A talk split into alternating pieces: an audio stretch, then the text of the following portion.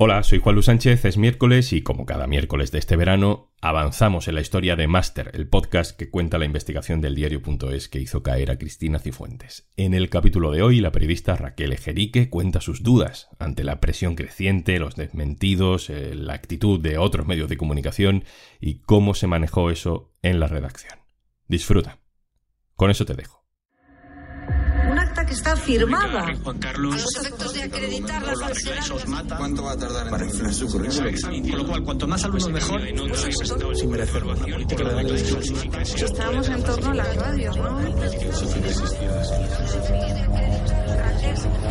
Punto es.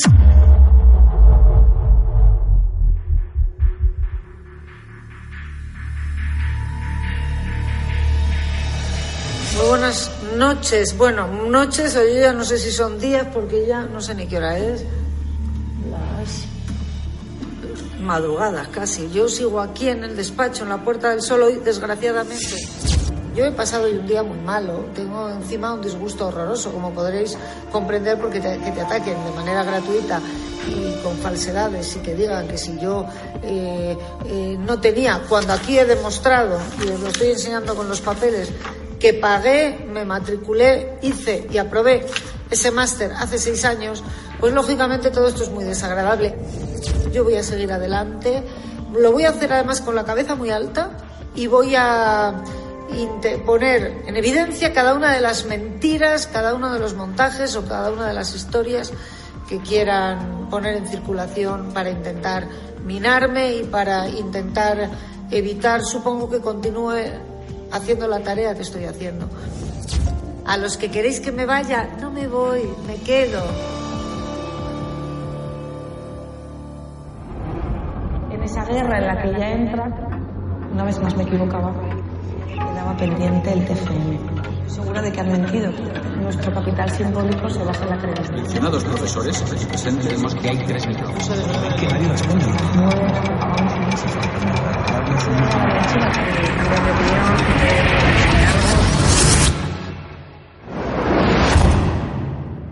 Amalia Calonge, ¿no? Cuando ellos se enteran a través de mi primera llamada, Amalia Calonge, de que hay unos periodistas detrás del caso Máster, lo que empiezan a hacer es ponerse de acuerdo entre sí, se dan la voz de alarma. Amalia Calonge se lo dice a Maite Feito, que es amiga y asesora de Cifuentes. Esta a su vez se lo dice a Marisa González, que es la jefa de gabinete, que luego le devuelve la llamada y que acaba haciendo una suerte de llamada tres entre María Teresa Feito y conmigo hablando de este tema. En la universidad, mientras tanto, ese mismo día de la publicación, hay un gabinete de crisis en el rectorado por el que aparece misteriosamente Maite Feito, esta amiga de Cristina Cifuentes, que es tiene las tres vertientes. Es amiga personal de Cifuentes, es profesora de la Rey Juan Carlos y es asesora en la Comunidad de Madrid. Maite Feito es clave en esta historia porque es la persona que se presenta en la Universidad Rey Juan Carlos para presionar a las profesoras y al rectorado para que arreglen el desaguisado, para que encuentren un papel que salve la versión de la entonces presidenta de la Comunidad de Madrid. La llamo personalmente y es una llamada que grabo porque en aquel momento la Comunidad de Madrid estaba desmintiendo las versiones que nos daba oficialmente y me preocupaba que después de contar una cosa dijera la contraria. Me la encuentro muy nerviosa. No estaba nada acostumbrada a hablar con periodistas. Yo creo que es la primera vez que se encuentra con un periodista que la llama por teléfono para preguntarle algo. Yo le pregunto si ha estado en la universidad ese día y me admite que sí, que fue a la universidad en la mañana del 21 de marzo y también me admite que se reunió con el rectorado. Sí, Maite. Hola, ¿qué tal? Mira, soy Ignacio Escolar del diario.es. Te llamaba porque quería confirmar contigo una información antes de publicar. Eh, tengo entendido que estuviste en, las, en varias reuniones en el rectorado el 21 de marzo tras publicar el diario.es la noticia sobre el máster de Cifuentes. Eh, y me dicen también que has estado hablando con Enrique Álvarez y con otros profesores de este tema. ¿Es así? Pues sí. Pues en reuniones yo estuve porque fui con mi amigo Mozatillo, es que verás en febrero, bueno, lo puedes mirar, estoy en una mesa de feminismo de Global Communication, que es la edición 13. Sí. Y bueno, yo, yo no he estado más. Vamos, te lo habrán confirmado. No, me dicen otra cosa. Lo que me dicen es que tú has sido Sí, la persona que, claro. que Cifuentes envía a la universidad a ayudar a solucionar el incendio.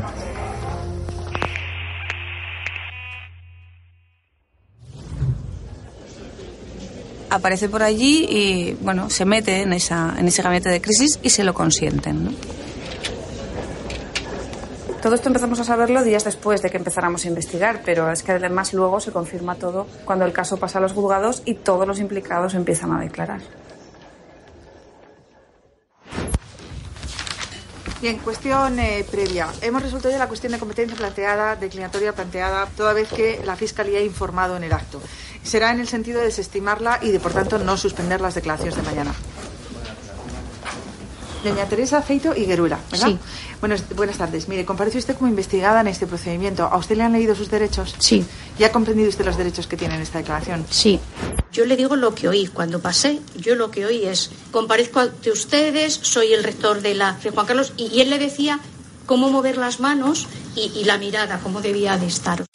Con esa información privilegiada, le dice a Enrique Álvarez Conde, que es el director del Instituto de Derecho Público y del Máster de Cifuentes, además de uno de los profesores que aparecía en, esa rueda de prensa, que tienen que darle una coartada y que necesita los papeles. Parece ser que esos papeles le confirman casi en ese momento que no existen, ¿no? Pues mira, María Teresa, esos papeles no existen. Claro, ¿cómo iban a existir si nunca hubo una defensa de, de trabajo fin de máster, ¿no? Y entonces es cuando ella empieza a llamar insistentemente a la profesora Cecilia Rosado para que le fabrique el papel o que haga lo que tenga que hacer, lo que haga falta. Doña Cecilia, mire, comparece usted como investigada en este procedimiento. ¿A usted le han leído sus derechos y ha comprendido usted los derechos que tiene, verdad, en esta declaración? Hay que hacer el trabajo. Uh -huh. Se lo dice así abiertamente. Me lo dice así abiertamente. Uh -huh. Hay que hacer el trabajo. Es más, en una de las conversaciones me pide que le busque bibliografía. En un momento me dice que si, que si no hacemos, si no enviamos el acta del trabajo fin de máster, que Cifuentes nos va a matar. Maite Fito sale de allí con el compromiso de ese papel que es falsificado, que falsifica dos firmas y que recrea, según la terminología de Enrique, vamos, falsifica, un hecho administrativo de defender un trabajo que jamás existió.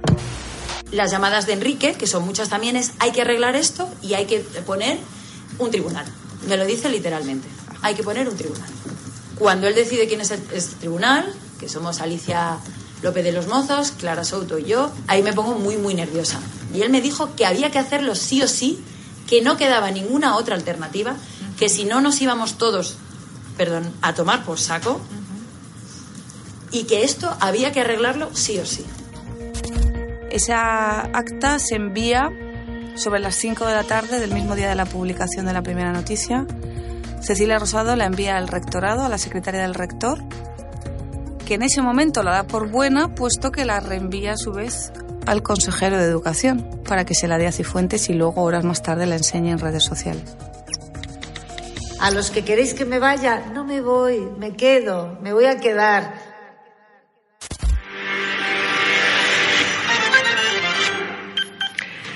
Hola, buenas noches. Cristina Cifuentes asegura en un comunicado que acaba de hacer público que las acusaciones de falsificación de notas en el máster que hizo hace unos años no tienen fundamento. La presidenta de la Comunidad de Madrid ha aportado un mail que envió en 2014 al profesor de la asignatura pidiendo que se subsanara el error, el acta del trabajo de fin de máster y el certificado de notas. La Universidad Rey Juan Carlos achaca a un error administrativo esas discordancias en las notas y niega que fueran falsificadas como publica el diario.es. Cuando Cifuentes sale finalmente con el papel falso, hay muchísimos medios que dicen, Buah, se han patinado, vaya leche que les han dado, les han arrollado, fíjate tú, pobrecitos, les van a demandar, van a perder. La duda me asalta cuando en esto que no, en la explicación oficial que nunca encaja nada y que todo da entre risa y ganas de llorar, de repente hay una cosa que encaja. Digamos que hay una secuencia que Cifuentes llama, minutos después hay un mail de un profesor y minutos después hay un cambio de notas, ¿no? Y ese brillo de repente de que algo encajaba de verdad me hizo empezar a ahondar en una espiral negativa de imagínate que por lo que sea, ¿no? Imagínate que tal. En ese momento siempre necesitas a alguien que te dé un golpe en la espalda y que te diga, oye, despierta, ¿no? Esto es imposible. Y bueno, ese fue José Precedo. La información de Raquel estaba atada, y muy atada, y cada paso que íbamos dando eh, se ataba más. Pero es cierto que Raquel eh, estuvo en un momento muy, muy presionada. Aquí hubo toda una maquinaria del Partido Popular y de la Administración empleada para desmentir a, una periodista, hubo cómplices dentro de la universidad para que la denunciante acabase siendo la, culpable de, toda esta historia. En ese contexto, Raquel, hay un momento en el que con tanta presión encima eh, tiene las dudas lógicas y razonables que tendríamos, yo creo que cualquiera, de ¿y si me estoy equivocando? ¿Y si todo ese aluvión que se me está echando encima es porque he cometido algún error? Y hay ya un momento de crisis donde dice, ¿y si ha hecho el máster y, y lo tiene todo y nos estamos columpiando? Y fui así a su mesa por lo bajini, le digo, oye, José, que estoy pensando que, a ver, si yo a lo mejor he cometido algún error de verificación o a lo mejor eh, me han engañado o yo he querido ver algo de alguna manera y he hundido mi carrera periodística, Yo me sentía muy en el centro de todo esto, demasiado en el centro de todo esto, ¿no? Y veía que si había dado un traspiés en algo, pues que realmente hubiera tenido que dejar el periodismo, ¿no? Haberme dedicado a otra cosa. Yo le digo, mira Raquel, está muy bien que, te hagas todas las preguntas posibles, está muy bien incluso que dudes, porque forma parte de nuestra tarea profesional, pero está atado y sobre todo, estas dudas en privado. En las reuniones de jefes esto no se cuenta porque no hay ninguna base eh, lógica para, para decir que el trabajo que estás haciendo eh, tiene, tiene fugas. Entonces, eh, llora conmigo lo que quieras y desahógate, pero ahí dentro eh, vas a defender no tus temores irracionales, sino los datos objetivos en los que basas tu investigación. Pero ahora, cuando entremos en esa reunión de jefes, no se te ocurra decir esto. Pero rápidamente nos encontramos con que empezamos a dejar claro en la profesión, sobre todo, y más tarde en la opinión pública, que tenemos razón, que no nos hemos inventado nada y los que decimos la verdad somos nosotros.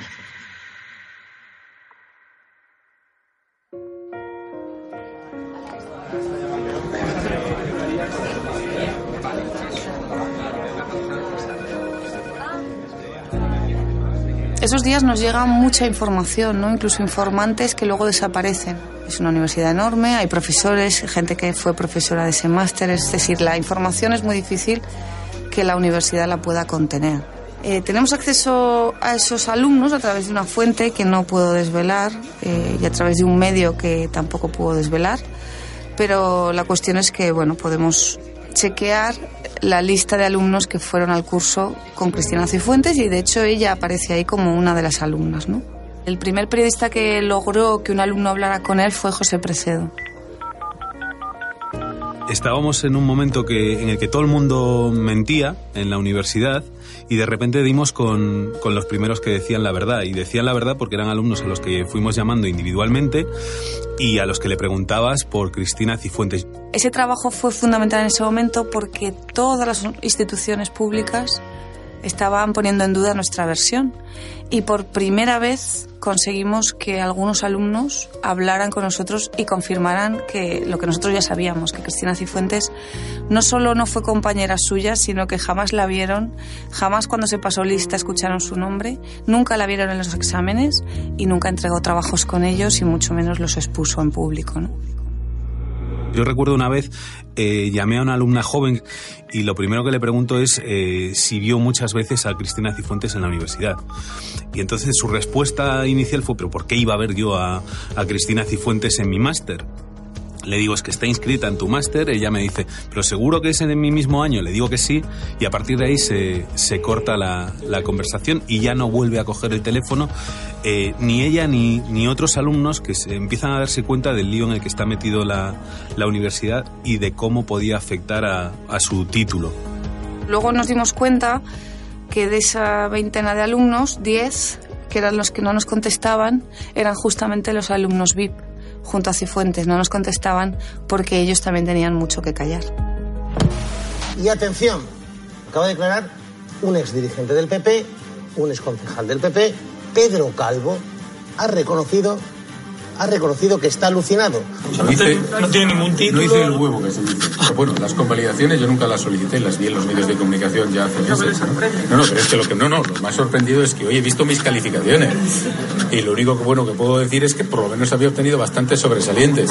Pero vamos, ¿Sin pedirlo? sin, sin entregar nada, si es que no fui nunca a clase. Pedro Calvo, el sonido de la cadena SER, acaba de declarar ante la jueza que investiga el máster y ha dicho, yo no hice ni huevo, si es que no entregué nada. Y así fuimos dando con, con bastantes alumnos que además de lo que nos contaban, que no vieron a Cifuentes ni en los exámenes, ni en clase, ni... Era un salto, porque no estábamos hablando de dos asignaturas, estábamos hablando ni de una persona a la que habían favorecido levemente o por ser tú no vengas, no, no la habían visto nunca ese era un salto y luego lo que, lo que también esas conversaciones nos hacían ver es el, miedo que tenían esos alumnos a, hablar. No solo por poder perjudicar su formación y un título que ellos tenían, sino por esas estructuras de poder que había en, en la universidad y de control. Por primera vez en varias semanas, gracias a esas llamadas y algunos de esos alumnos, que la gran mayoría o nos colgaba o no quería contestar, eh, pudimos dar una prueba más de que lo que estábamos diciendo era verdad, ¿no? Porque todas las instituciones lo que decían era que mentíamos y por primera vez la gente, el eslabón más débil de esa cadena, por fin nos confirmaba que Cristina Cifuentes nunca apareció por clase. ¡Uy, qué sospechoso es todo! Pero yo creo que guardáis unas debajo de la manga. Hoy habéis dado una gran exclusiva, pero podríamos llegar a leer en el diario.es que Cristina Cifuentes también falseó su currículum y concretamente el curso CCC de guitarra española? Pues si lo ha hecho, no dudes que lo podrás leer en el diario.es. Pues muchas gracias. Mañana seguiremos muy pendientes de vuestras informaciones y muchísimas gracias por haber estado con nosotros. Y por favor, un aplauso para nuestra querida compañera A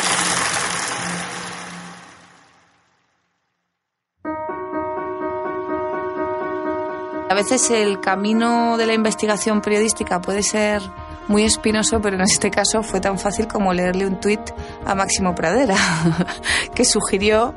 Las firmas de las tres profesoras que validan el acta de Cifuentes se parecen entre sí y tienen forma de ocho. Eso estaba públicamente en Twitter. La clave era obtener las firmas originales de esas tres profesoras para poder demostrar que se habían falsificado los documentos. No era fácil, pero además íbamos a tener otro problema el caso Cifuentes generaba mucho interés y otros medios de la competencia querían hacerse con la historia. Ya no estábamos solos.